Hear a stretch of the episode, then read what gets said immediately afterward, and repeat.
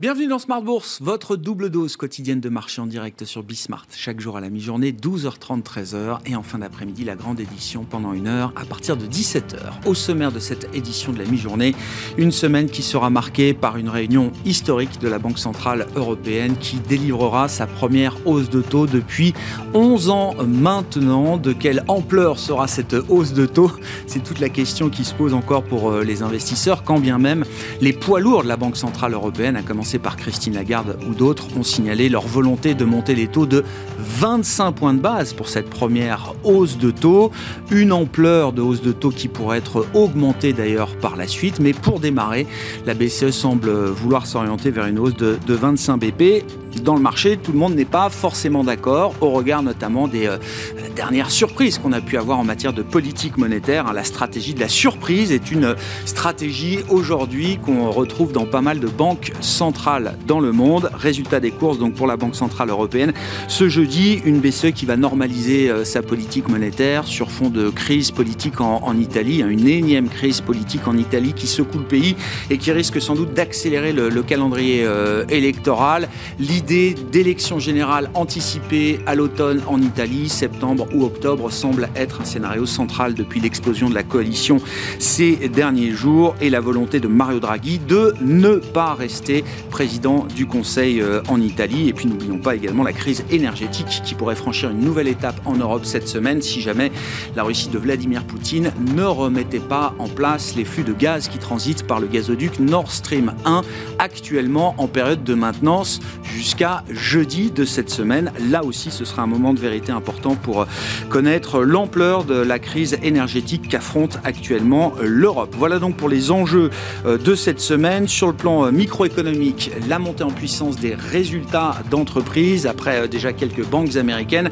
D'autres sont à suivre cet après-midi avec par exemple Bank of America ou encore Goldman Sachs. Et puis nous aurons quelques premières sociétés de la tech américaine qui publieront leurs résultats cette semaine, à commencer par Netflix demain soir ou encore Tesla mercredi. Voilà donc pour le programme de la semaine. Le plan de trading à suivre dans quelques instants avec Christian Sanson de Bourse Direct et les infos clés tout de suite avec Alix Nguyen.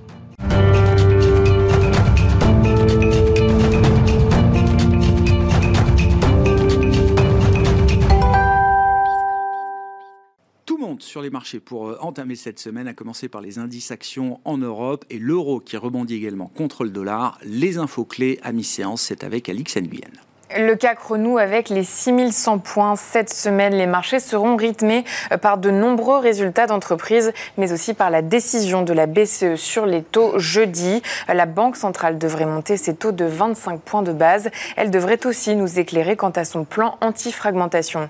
Et puis, autre facteur déterminant, on attend jeudi la fin des opérations de maintenance sur le gazoduc Nord Stream 1, avec en filigrane la question de savoir si les flux de gaz vers l'Europe reprendront ou Pour rappel, la semaine dernière, les marchés d'actions ont retrouvé un peu d'élan. Ils ont notamment bénéficié d'une embellie sur le compartiment obligataire. On remarque cependant que les places européennes restent fébriles après avoir décroché de 17% en moyenne par rapport à leur plus haut du mois de janvier, soit leur pire démarrage d'année depuis 2008. Pour l'heure, l'indice parisien se trouve porté par des valeurs comme Kering, Alstom ou Total Energy. On remarque que le baril de Brent progresse à Rotterdam. Les prix du gaz montent aussi. Dans l'actualité des valeurs, près de 73 sociétés du S&P 500 euh, doivent publier leurs résultats cette semaine, à commencer par quelques poids lourds tels qu'IBM, Johnson Johnson et Netflix. Euh, les deux géants bancaires Goldman Sachs et Bank of America dévoileront leurs comptes aujourd'hui. Stellantis abandonne la fabrication de ses Jeeps en Chine. Euh, le constructeur automobile franco-italien a décrété l'arrêt ordonné de sa coentreprise avec le groupe chinois GAC. Le partenariat déficitaire au cours de ces dernières années ne s'est pas avéré à la hauteur des ambitions de Stellantis. SES e annonce la signature d'un contrat avec Explora Journeys, la nouvelle marque de luxe du croisiériste MSC Group, à laquelle il fournira ses services de connexion à Internet à bord des bateaux. Et puis euh, Solvay indique prévoir sur la base de chiffres préliminaires de réaliser un chiffre d'affaires net entre 3,4 et 3,5 milliards d'euros au deuxième trimestre 2022, soit des performances plus solides que prévu. Tendance, mon ami, deux fois par jour, les infos clés de marché à 12h30 et 17h avec Alix Nguyen dans Smart Bourse sur Bismart.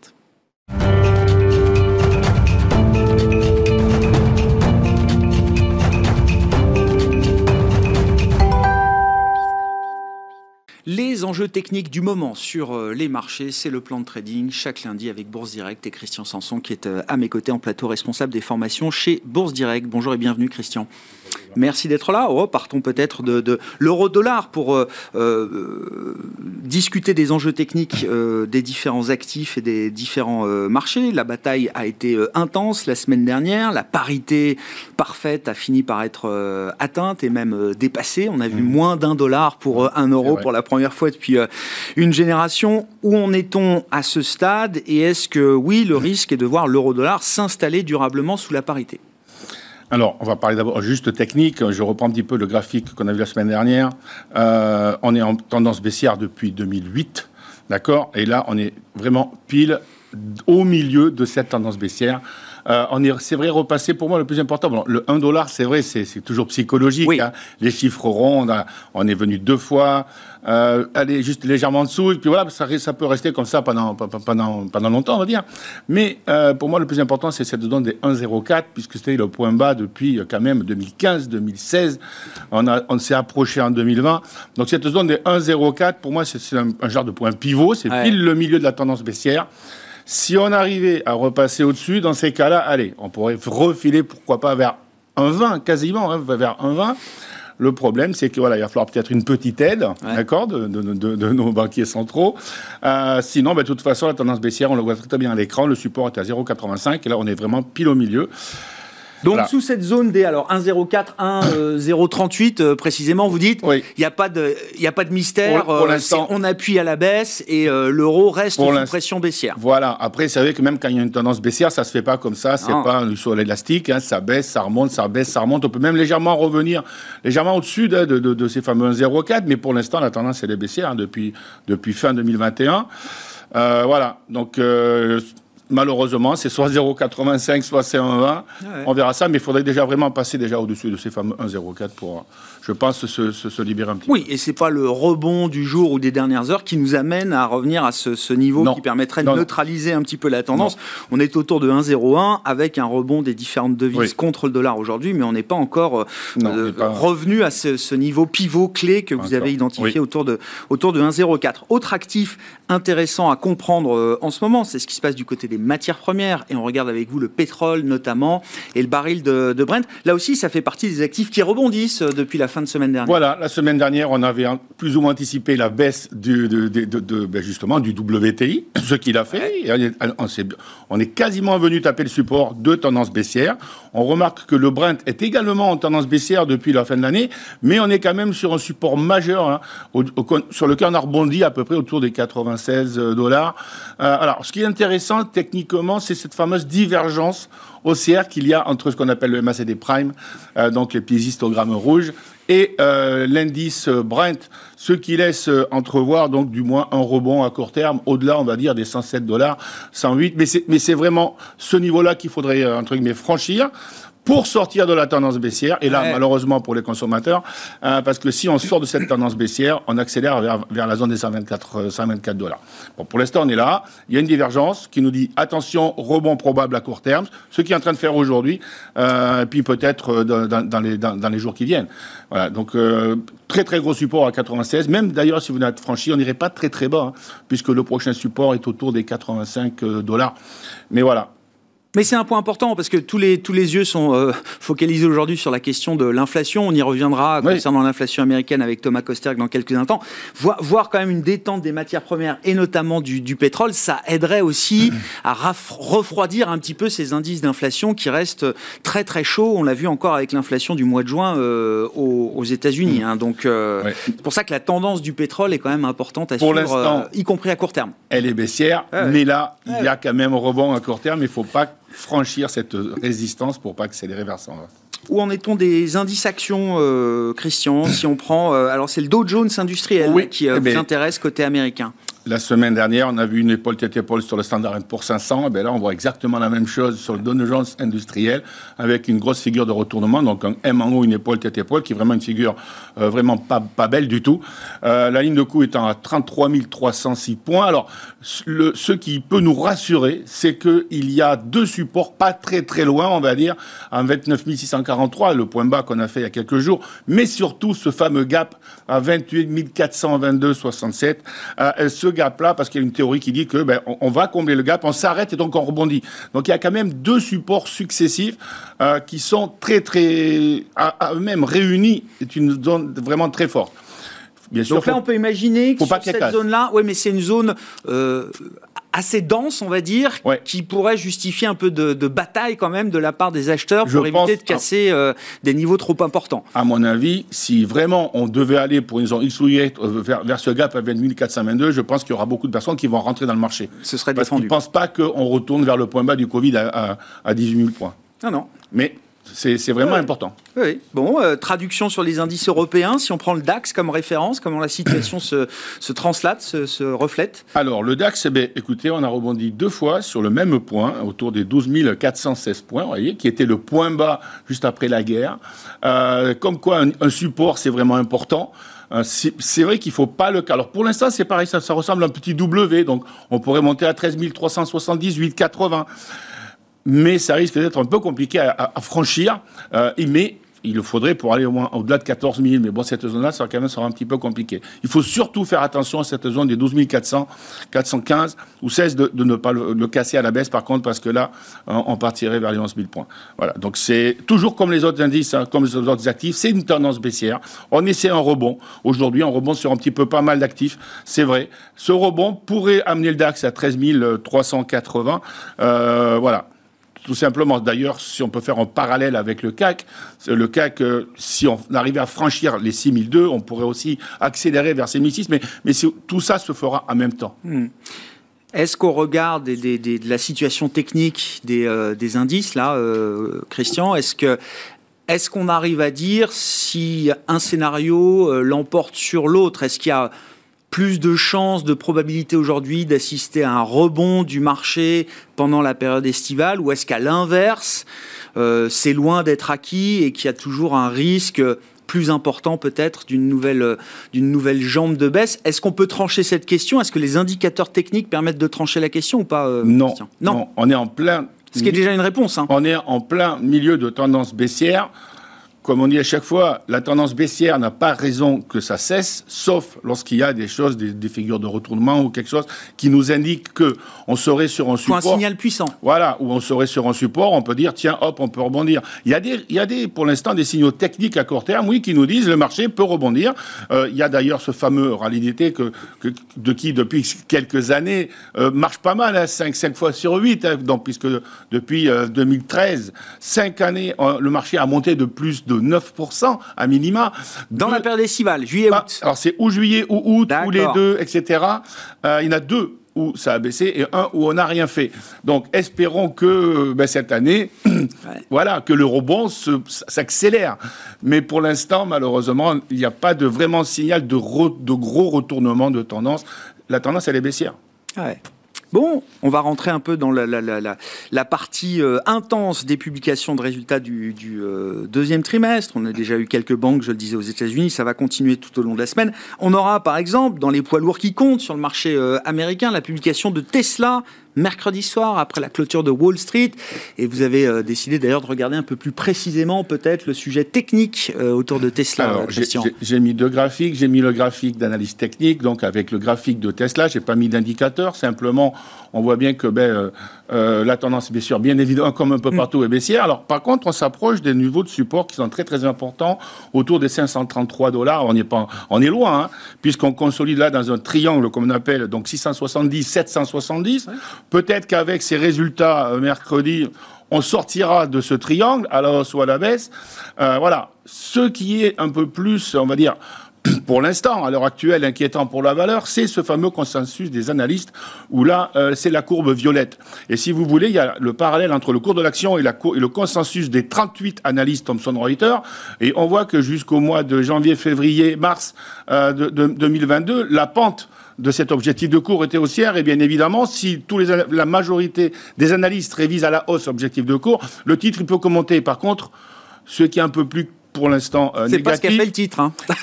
Justement, c'est ça qui intéresse. oui, Mais par contre, depuis avril, la pente, donc cette fameuse courbe violette, s'est renversée. Donc cette, elle s'est renversée, ça veut dire que sur les 38 analystes, même s'ils sont positifs, il y en a plus qui révisent à la baisse l'objectif de cours sur Tesla qu'à la hausse. Et bien évidemment, avec des choses comme ça, le titre, il ne peut pas monter. Donc j'espère que les résultats seront bons, parce que pour que le titre monte, il faut que le consensus, je ne parle pas un analyste, hein, que le consensus des 38 ben, révise à la hausse ses objectifs. Retrouver du momentum dans le consensus des analystes euh, sur euh, Tesla. Exactement. Terminons avec le comportement crypto. Et c'est euh, l'Ether que vous avez décidé de regarder cette semaine. Euh, la semaine dernière, on a vu le Bitcoin contre le dollar. Aujourd'hui, on voit l'Ether contre le dollar. On voit bien la dégringolade entre 4008 et 847. Alors, cette zone-là, c'est le plus haut de, donc les 847 dollars. C'est le plus haut du 30 avril 2018, en fait. Donc, c'est une ancienne résistance qui s'est transformé en support. C'est pour ça que, bêtement, on s'est, euh, on s'est appuyé là-dessus. Euh, alors, il faudrait vraiment, vous voyez, qu'on passe, parce que là, aujourd'hui, il est en pleine forme, il mmh. montait de 5 ou 6% ce matin. C'est pas grave, c'est comme tout le monde. bien évidemment, ce sont des actifs beaucoup plus volatiles et nerveux que les autres. Le point à surveiller, c'est la zone des 1740 dollars. Si vraiment on arrivait à passer au-dessus, ah alors on irait chercher la résistance de tendance baissière quand même, qui est à 2400 dollars. Parce que comme tout le monde, il est également en tendance baissière, mais bien sûr avec des mouvements beaucoup plus violents. Bon, des rebonds en tendance baissière. Voilà ce qu'on observe ce matin sur les différents actifs qu'on a pu passer euh, en revue avec vous. Merci beaucoup Christian. Christian Sanson qui nous accompagnait en ce début de semaine pour le plan de trading avec Bourse Direct, responsable des formations chez Bourse Direct.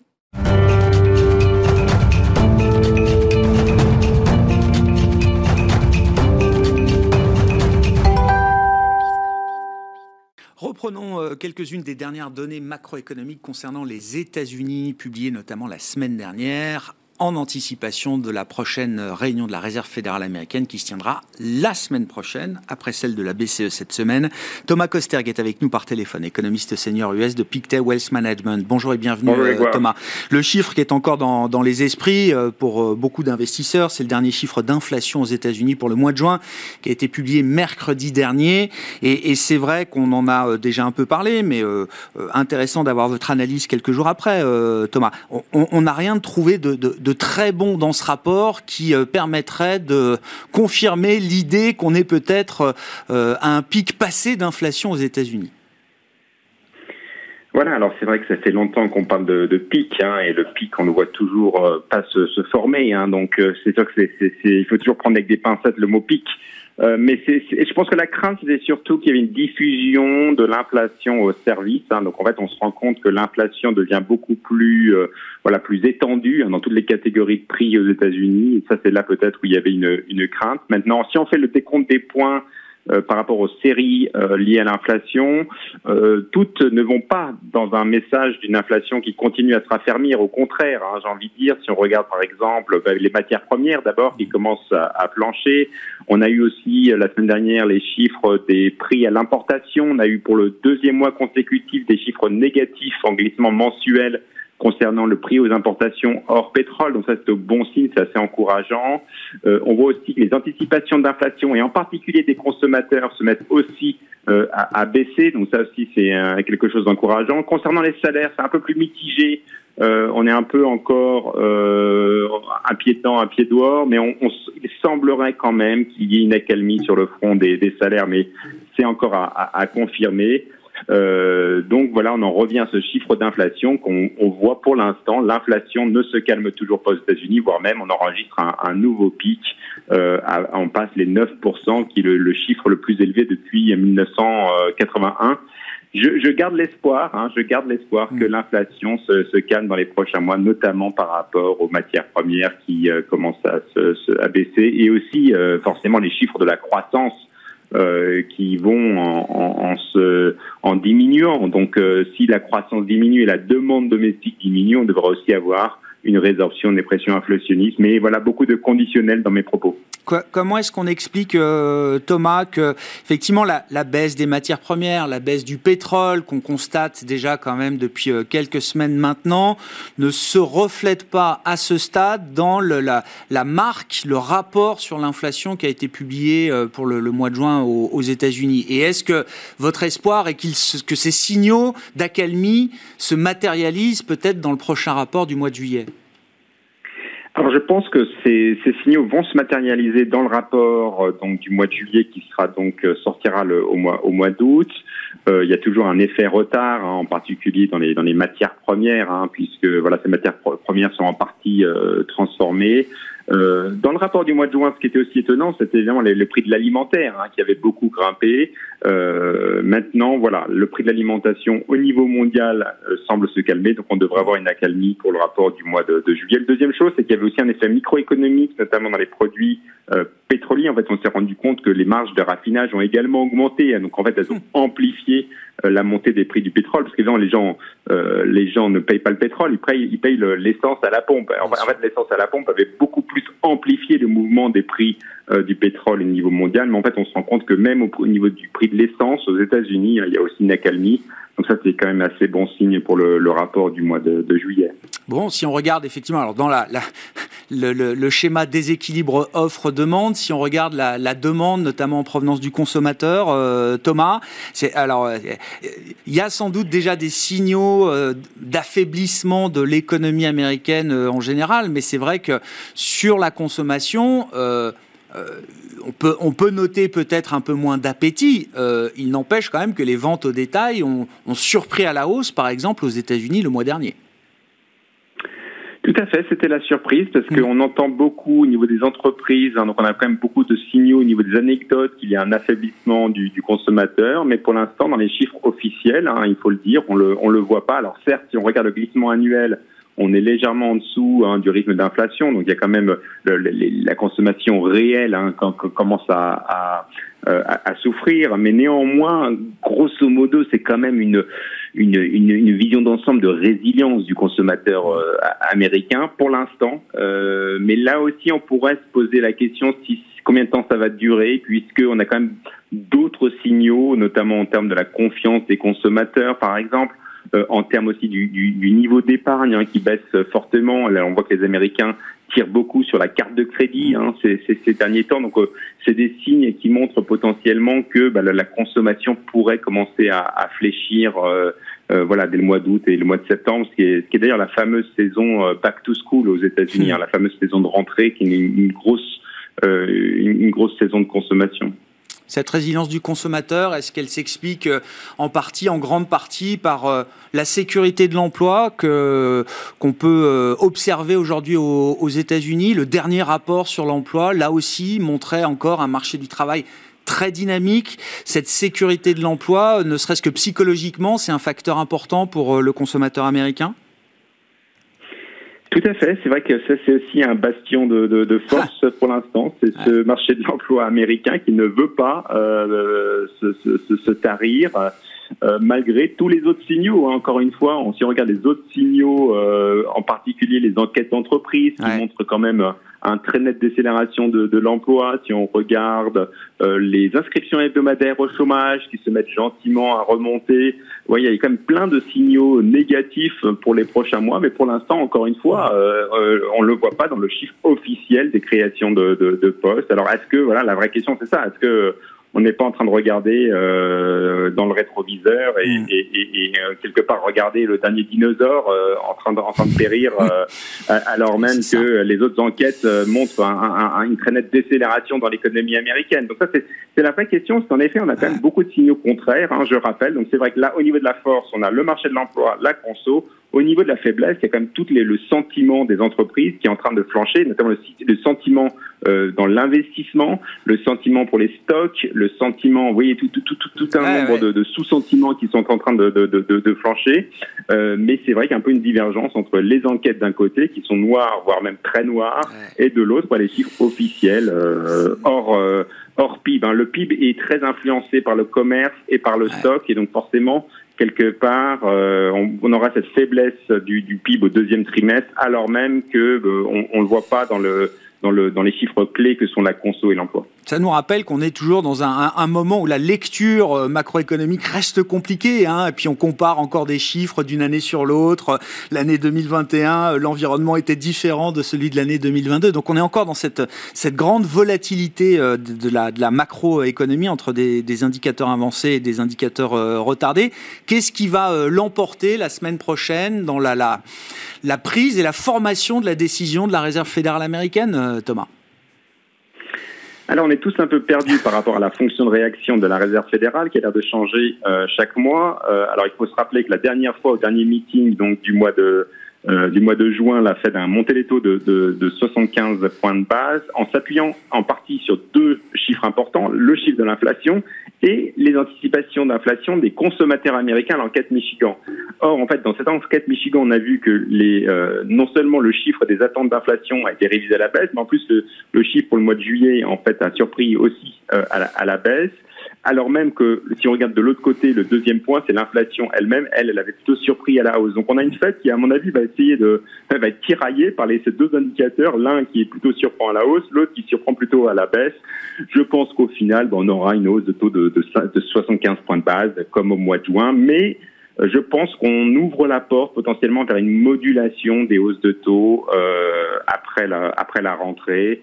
Euh, pourquoi? Parce que je pense que l'inflation elle-même va commencer à, à, à s'étioler. Et puis je rappelle que on aura euh, potentiellement deux nouveaux chiffres de rapport de l'emploi, deux nouveaux chiffres d'inflation mmh. avant le grand meeting du mois de, de septembre. Mmh. Merci beaucoup Thomas, merci pour votre éclairage. Et puis euh, avant le, le, le, meeting de septembre des, des, banques centrales, il y aura évidemment le grand événement à Jackson Hole organisé euh, chaque fin d'été par euh, la Réserve fédérale euh, américaine dans le Wyoming. Et c'est un moment de rentrée important pour les banquiers euh, centraux avec des communications qui seront évidemment très attendues à l'issue de cet été 2022. Thomas Coster qui est avec nous par téléphone, économiste senior US euh, chez Pictet Wealth Management. Voilà pour cette édition Smart Bourse de la mi-journée. On se retrouve à 17h en direct pour une nouvelle heure ensemble sur Bismart.